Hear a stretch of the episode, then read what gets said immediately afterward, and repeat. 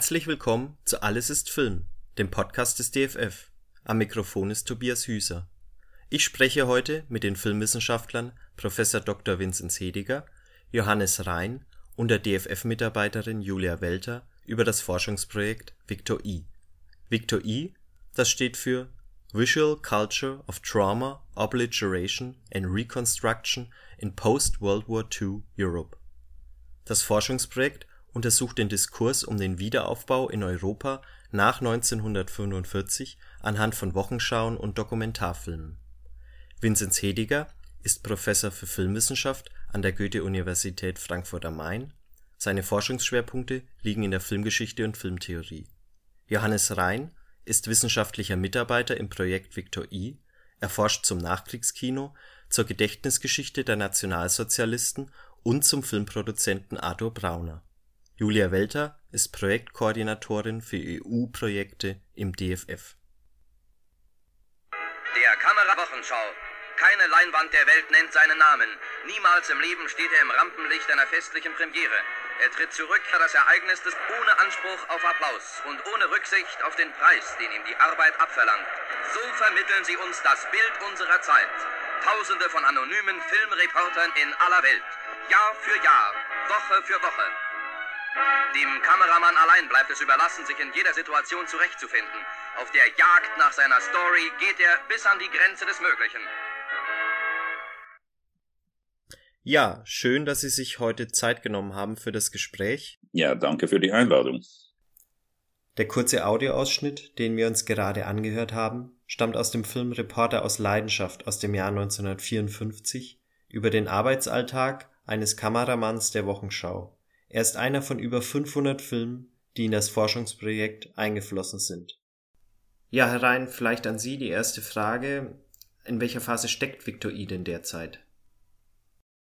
Wir sind im dritten Projektjahr und äh, gehen jetzt aufs Ende zu. Also wir sind gerade dabei, die virtuelle Ausstellung, die wir mit dem Projekt erarbeiten, zu finalisieren. Das sind dann irgendwie, es fühlt sich dann, wenn man drinsteckt, oft noch nicht so an, weil man das Gefühl hat, noch ganz viel zu tun, aber äh, im Grunde soll im nächsten Frühjahr die virtuelle Ausstellung äh, online gehen und äh, was jetzt schon, was man jetzt schon nachvollziehen kann auf der, auf der auf EFG, auf dem European Film Gateway, ist, dass da jetzt schon kontinuierlich Filme äh, drauf landen, die zu unserer thematischen Sammlung gehören, die wir zusammentragen für EFG. Genau, neben der virtuellen Ausstellung, die im kommenden Jahr auf der Webseite des DFF online geht, wird der Filmkorpus auf der Seite des European Film Gateway immer größer. Und auch auf filmportal.de ist eine große Auswahl an deutschen Produktionen mittlerweile zu sehen. Ich hatte es bereits angesprochen, die Sammlung umfasst Dokumentarfilme und Wochenschauen. Welche inhaltlichen Schwerpunkte können denn in diesen non-fiktionalen Filmen ausgemacht werden? Das unterscheidet sich natürlich sehr, sehr stark in was für eine Art von Genre man da reinschaut, äh, was man da zu sehen bekommt. Und was sich aber auch unterscheidet, ist, ob man das aus der Perspektive der Zeit äh, betrachtet, ähm, also was die Themen sind, die da historisch aufgegriffen worden ist und die Sachen, die wir jetzt aber im Rückblick ähm, darin sehen und die wir darin interessant finden. Das sind nicht unbedingt immer die dieselben Sachen. Also die das Thema eines Films, wie das historisch ähm, war und was uns heute daran interessant und irgendwie auffällig vorkommt, ist nicht unbedingt immer das Gleiche. Wir haben für die, für die virtuelle Ausstellung, über die ich schon gesprochen habe, fünf große Kapitel festgelegt, die dann in sich auch noch immer so einige Unterkapitel haben, aber das sind so die thematischen Schwerpunkte, die uns äh, interessiert haben. Das zum einen Darstellung oder Repräsentation von, von Kriegsverbrechen und wie die sozusagen dann das kann man anhand dieser Filme dann auch nachvollziehen, äh, ja, so etwas werden, was halt irgendwie erinnert wird von irgendeinem Kriegsverbrechen aus einer Gegenwart, sich nach und nach in ein Stück Geschichte verwandeln. Dann natürlich einfach tatsächlich der materielle Wiederaufbau und Aufbau. Europa äh, äh, ist in großen Teilen zerstört, die Infrastruktur ist zerstört, Häuser sind zerstört, Städte sind zerstört, Schienen sind zerstört ähm, und die müssen wieder aufgebaut werden. Und dabei stellen sich viele Fragen, was man wie wieder aufbaut. Baut man es, rekonstruiert man, baut man Dinge wieder neu oder baut man sie ganz anders. Das ist ein, eine Sache, die man natürlich in diesen Filmen auch nachvollziehen kann. Ähm, wir sind ein europäisches Projekt, das heißt, für uns ist es sehr interessant, äh, uns entlang und jenseits von Grenzen zu bewegen. Das heißt, äh, wir haben ein Kapitel, das sich ähm, mit äh, internationalen, transnationalen Bewegungen unterschiedlichster Art auseinandersetzt äh, und tatsächlich auch mit den Grenzen als einem Thema der Filme selber.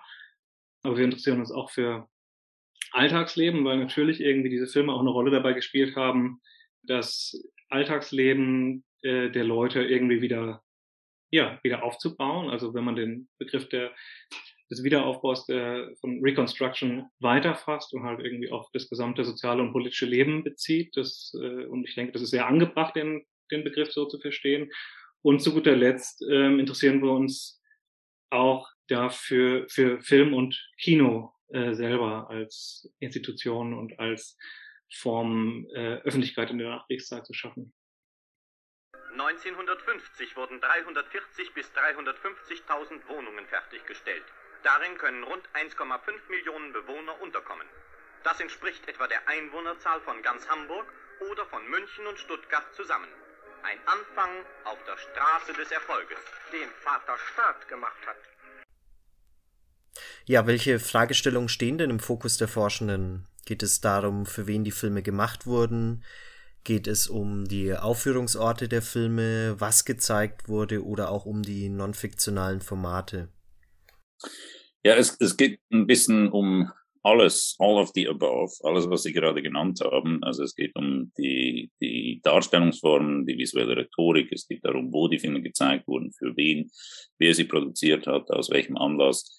Und äh, es geht aber natürlich auch vor allem darum, ähm, alle diese Fragen in einer europäisch vergleichenden Perspektive zu beantworten und über Fallstudien und vergleichende Fallstudien Frankreich, Italien, Tschechische Republik und Deutschland zusätzliche Einsichten äh, zu gewinnen. Die Arbeitshypothese des Projekts ist die, dass äh, diese nicht fiktionalen Filme nicht nur repräsentieren, nicht nur zeigen, was außerhalb des Kinos der Fall ist und außerhalb der Filme der Fall ist, sondern dass sie in gewisser Weise aktiv beitragen zum, äh, über, zum Wiederaufbau, insofern sie bestimmte Konzeptionen von Bürgerschaft, von Citizenship vorschlagen, vermitteln, das Publikum einüben in diese Vorstellungen und eben immer wieder äh, eine Verknüpfung herstellen zwischen öffentlichen Räumen, äh, ihrer historischen Darstellung, der Darstellung von Kriegszerstörung, der Darstellung von Wiederaufbau und dem, was es bedeutet, Bürger eines Staates in der Zeit nach dem Zweiten Weltkrieg in Europa zu sein oder Bürgerin. Diese Filme sind ja zu einem guten Teil auch im Kino gezeigt worden, und zwar im Vorprogramm zu einer Zeit eben, als es in Deutschland den Bildungsauftrag nicht nur für den im Aufbau befindlichen Rundfunk gab, sondern eben auch fürs Kino. Das war noch bis äh, Ende der 60er Jahre der Fall und das bedeutete, dass obligatorischerweise zu, zu jedem Kinoprogramm, zu jeder Spielfilmaufführung auch ein Vorprogramm aus Kurzfilmen gehörte. Kulturfilme typischerweise, Wochenschauen, Informationsfilme, in denen schon auch so etwas wie politische Bildung, um nicht zu sagen politische Erziehung, ähm, äh, verabreicht wurde. Von welchem Zeitraum sprechen wir da? Von äh, 1945 bis 1956. 56 ist so der Punkt, an dem das Fernsehen auch in Europa sich langsam durchsetzt und das Fernsehen den Kinobesuch in vielen Fällen abzulösen beginnt. Aber in diesen zehn Jahren nach dem Zweiten Weltkrieg, die wir untersuchen, ist eben das Kino der Ort, an dem die Leute Informationen über das audiovisuelle Medium des Films vermittelt kriegen, so wie man heute äh, eben jeden Tag die Tagesschau anschaute, schaute man sich damals im Kino die Wochenschau an. Und diese Filme, mit denen wir uns beschäftigen, die gehören da einfach zum Programm. In welcher Weise haben denn länderspezifische Besonderheiten eine Rolle bei den Forschungsarbeiten gespielt?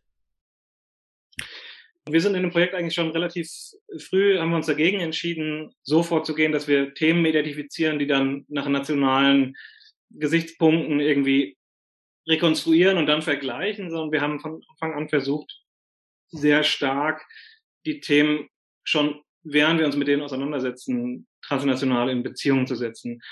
Ähm, ich versuche das mal vielleicht an einem Beispiel deutlich zu machen. Also eine, ein großer Unterschied, der uns die ganze Zeit beschäftigt, ist natürlich der, dass wir Länder diesseits und jenseits, äh, je nachdem von wo man guckt, des Eisernen Vorhangs äh, drin haben. Ja, also die Tschechoslowakei und die DDR, der sogenannten Ostblockstaaten, äh, äh, Westdeutschland, Italien, Frankreich als äh, westeuropäische Staaten.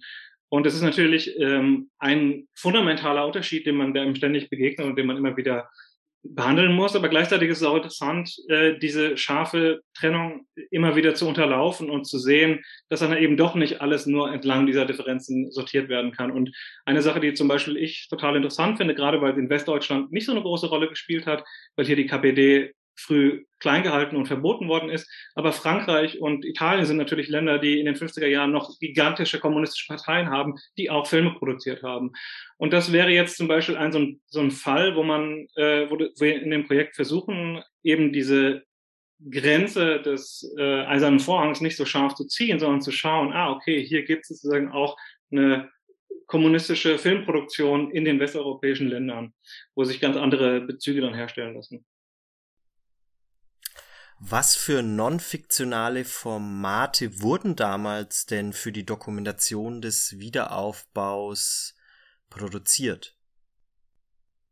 Wir arbeiten ja zur Nachkriegszeit und äh, da kann man sich vielleicht erstmal fragen, was war der Zweite Weltkrieg für eine, für eine Zeit für den ähm, äh, dokumentarischen Film oder nicht fiktionalen Film und ist natürlich völlig klar, das war eine Hochzeit des Propagandafilms eine Hochzeit, äh, in dem alle Kriegsbeteiligten massiv in nicht fiktionale Formate äh, investiert haben, um äh, Kriegspropaganda zu machen.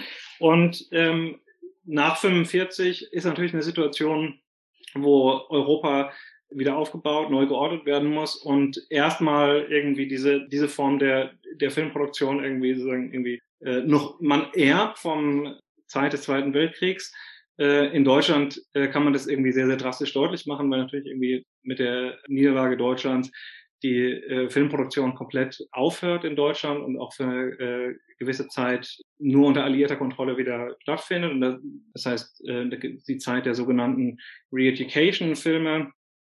Da beginnt, da hört man auch schon mit dem Wort Re-Education, hört man schon so raus, dass verschiedene Traditionen des Dokumentarfilms dann eigentlich wirkmächtig werden in, in Europa und äh, zum Beispiel für die Re-Education, die Filme, die die Amerikaner produziert haben, ähm, um sie den, den Deutschen, aber auch äh, dem europäischen Publikum insgesamt zu zeigen, sind ganz, ganz stark von so einer amerikanischen Educational Film, Lehrfilm-Tradition geprägt, die dann in Deutschland mit dem Wiederbeginn der, der Filmproduktion in Deutschland irgendwie plötzlich so einer deutschen Tradition des Kulturfilms begegnet, die nochmal ein bisschen anders funktioniert in der äh, späteren DDR, in der sowjetisch besetzten Zone, äh, wird die DEFA 46 gegründet äh, und der Augenzeuge als Wochenschau.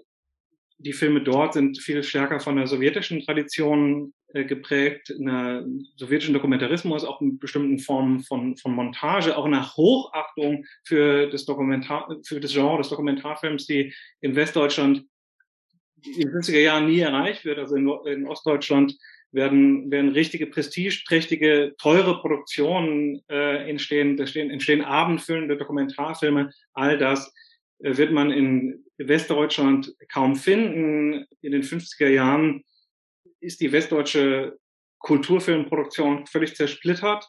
Nur ganz kleine Unternehmen äh, machen das und die liefern eigentlich fast ausschließlich äh, den Verleihern von Spielfilmen zu, weil Kulturfilme als Vorfilme im Kino gezeigt werden und ähm, eigentlich nur aus einem einzigen Grund, nämlich äh, eine Reduktion der Vergnügungssteuer. Das sind also Filme, die die vor allem deshalb produziert werden, für, äh, damit sie laufen, damit es eine Steuervergünstigung gibt. Das heißt, es ist eigentlich eine, eine sozusagen irgendwie nur so äh, Beiwerk im Kino. Und die Überlieferung will es so, dass es sozusagen auch in der Form war, die vom Publikum nicht so besonders geschätzt worden sei. Parallel gehört natürlich zu einer Kinoaufführung in dieser Zeit äh, auch noch äh, die Wochenschau. Also das klassische Filmprogramm sah so aus, dass ähm, äh, ein Vorfilm, eine Wochenschau und der Hauptfilm eben lief. Äh, und die Wochenschauen war natürlich in einer, stand natürlich in einer Tradition oder sind natürlich eine Form von dokumentarischem oder nicht fiktionalen Film, die viel mehr dem ähnelt, was wir aus der Tagesschau oder aus einem Reportageformat kennen, ja, also politische Reden, politische Events, ähm, Ereignisse, wo die Kamera dann dabei ist, während die Kulturfilme und Lehrfilme, über die ich vorher gesprochen habe, ganz oft Filme sind, die gar nicht nur Wirklichkeit abbilden, sondern in denen zum Beispiel ganz selbstverständlich Spielszenen enthalten sind. Also etwas, was wir heute überhaupt nicht in einem nicht fiktionalen Film erwarten würden.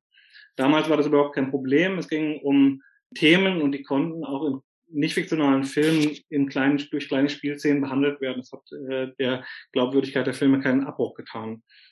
Und gleichzeitig zu diesen großen Linien der zum Teil staatlichen, zum Teil äh, privatwirtschaftlich finanzierten Produktionen nicht fiktionaler Filme entwickelt sich in den 50er Jahren durchaus auch so im Zusammenhang von so einem Wirtschaftswunder und so einer entstehenden Konsumkultur auch eine sehr lebendige Amateurkultur, wo das Filmen für Privatleute erschwinglich wird. Und auch das sind nicht fiktionale Filme, die wir in unserem Projekt irgendwie interessant finden, also ein zusätzlicher Blick, der da aufkommt. Und insgesamt kann man vielleicht sagen, ähm, dass das Spannende an dieser Zeit ist, sie eben eine ist, in der das nicht fiktionale Kino, der nicht fiktionale Film ganz unterschiedliche Formen hat, in dem sich durch die unterschiedlichen internationalen Einflüsse und in Deutschland mit den unterschiedlichen Besatzungszonen ist das vielleicht tatsächlich auch, kann man das besonders gut ähm, nachvollziehen, dass sich da unterschiedliche Traditionen des nicht fiktionalen Films irgendwie kreuzen, gegenseitig auch so beeinflussen und auch so irritieren durchaus.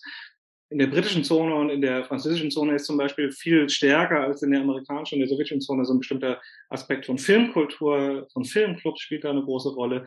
Courmetrage ist ein bisschen was anderes als der, als der äh, der Lehrfilm oder der Kulturfilm.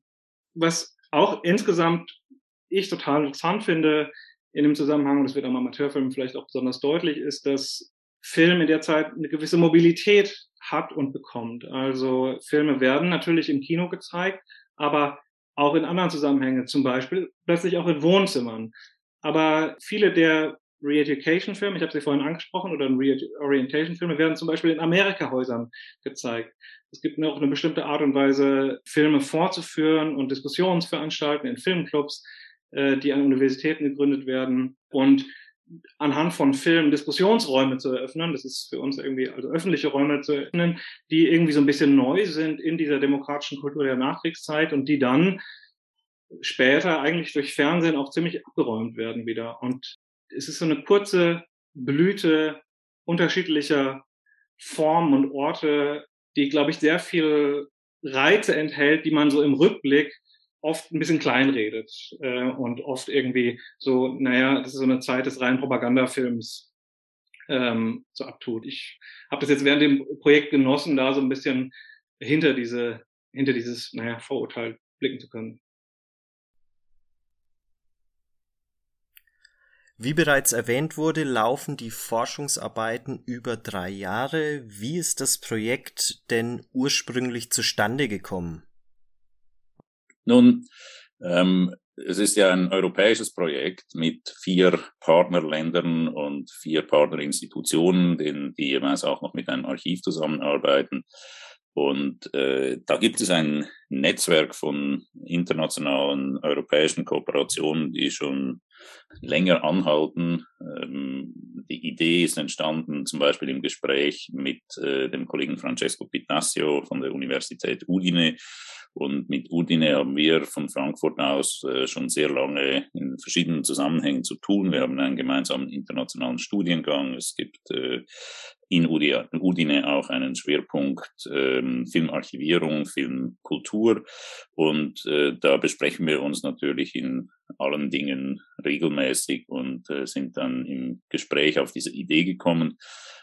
Wir haben dann die Kollegin Sylvie Linteberg von der äh, Sorbonne in Paris, äh, der Universität Paris I. In Paris sind die Unis ja so durchnummeriert, äh, angefragt, ob sie Interesse hätte, mitzumachen. Das ist eine weltbekannte Filmhistorikerin, die sehr viel gearbeitet hat zum Dokumentarfilm, zu dokumentarischer Repräsentation. Und, und dann haben wir noch die Kollegin Lucy Cesalkova in der äh, Tschechischen Republik angefragt, mit der wir allerdings auch in anderen Zusammenhängen schon seit äh, sehr langer Zeit äh, immer wieder äh, zusammenarbeiten. Und das war ein Projekt für eines der EU-Programme für die Geisteswissenschaft. HERA heißt das, äh, Humanities in the European Research Area. Äh, da gibt es so bestimmte formale Vorgaben, äh, es müssen mehrere Länder dabei sein und äh, es muss öffentlichkeitsorientiert sein und äh, da haben wir, hatten wir natürlich einen Standortvorteil hier in Frankfurt durch unsere sehr enge Zusammenarbeit, die ebenfalls schon jetzt zehn Jahre andauert, äh, mit dem Deutschen Filminstitut und Filmmuseum. Ja, können Sie darauf noch etwas näher eingehen, sowohl auf die Zusammenarbeit mit dem DFF als auch auf Frankfurt als zentralen Forschungsstandort?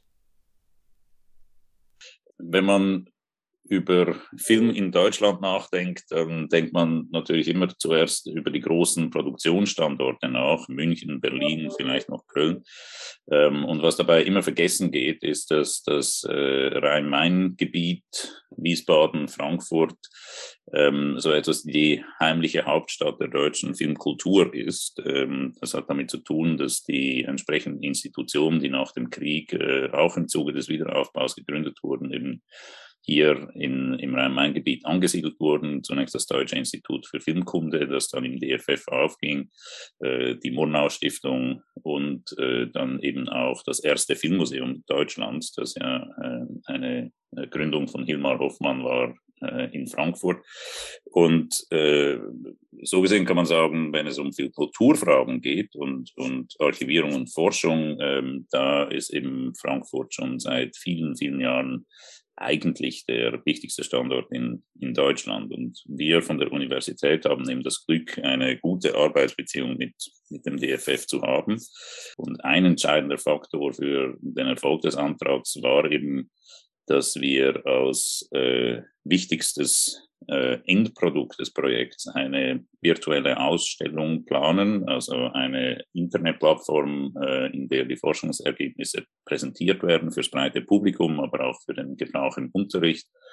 Und äh, das ist nun ein Bereich, äh, in dem das DFF besonders profiliert ist. Und, äh, man denke an das Filmportal.de, man denke aber auch an die federführende Rolle, die äh, das DFF geführt hat oder gespielt hat ähm, beim Aufbau des sogenannten European Film Gateway. Das ist eine gemeinsame Plattform aller europäischen Filmarchive, über die diese Filmarchive die Materialien der Öffentlichkeit zur Verfügung stellen, die digitalisiert sind und an denen sie die Rechte haben. Ähm, das ist auch ein Material, mit dem wir teilweise im, im Projekt gearbeitet haben. Und äh, wir hatten eben das Glück, mit dem DFF einen Partner zu finden, der über sehr viel Erfahrung verfügt und das äh, genau die Projektlösungen anbieten konnte, die wir im Sinne hatten für, für unser Vorhaben. Ich würde gern auf die Zusammenarbeit zwischen Forschungsinstituten und den Archiven zu sprechen kommen. Wie sah die Kooperation im Verlauf des Forschungsprojekts aus? Ja, die Zusammenarbeit mit den Archiven war natürlich ein zentraler Punkt im Rahmen des Projekts. Ein, weil einer der Haupterge oder einer des, der Hauptergebnisse unseres Projekts eben die virtuelle Ausstellung sein wird, die ja voraussichtlich im Februar online gehen wird. Wir haben auf dem European Film Gateway bereits angefangen. Da sind ähm, jetzt zurzeit schon knapp 500 Filme recherchierbar auf EFG. Weitere werden bis Projektende im April noch ergänzt. Wir gehen da aktuell von aus, dass wir am Ende des Tages rund 600 Filme veröffentlichen können von bis zu 20 Archiven, die mit uns zusammengearbeitet haben und Filme beitragen zu dieser thematischen Sammlung. Die Zusammenarbeit sah natürlich so aus, dass die Researcher erstmal mit den Archiven Kontakt aufgenommen haben, Anfang des Projekts und die Archive besucht haben, solange das noch möglich war, vor Corona, recherchiert haben, Filme allgemein aus dieser Zeit gesichtet haben, geguckt haben, was ist relevant für ihren Forschungsschwerpunkt, was nicht und eben angefangen haben, Listen zu erstellen der relevanten Filme ja, wie schon angedeutet, es ist dann eben durch die Pandemie auch ein bisschen unterbrochen worden. Dann wurde mehr digital ähm, gearbeitet, Filme digital gesichtet, die dann vielleicht auch schon digitalisiert vorlagen, eben bei den Archiven.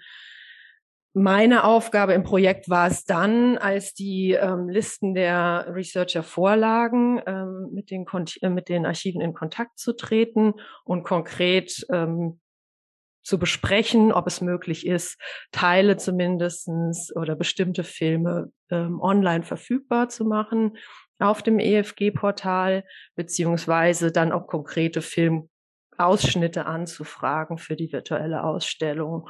Ähm, die Lage in den Archiven war da teils unterschiedlich. Manche, gerade größere Archive, haben eben schon sehr viel ihrer Bestände auch digital vorhanden, veröffentlichen dann auch schon auf eigenen Plattformen ihre Filme. Da ging es dann tatsächlich auch eher teilweise um Fragen, ist es rechtlich möglich, dass wir Filme auf EFG integrieren, weil es ja quasi eine, eine andere Plattform ist und natürlich teilweise dann auch Rechteinhaber dahinter stehen, die angefragt werden müssen zunächst.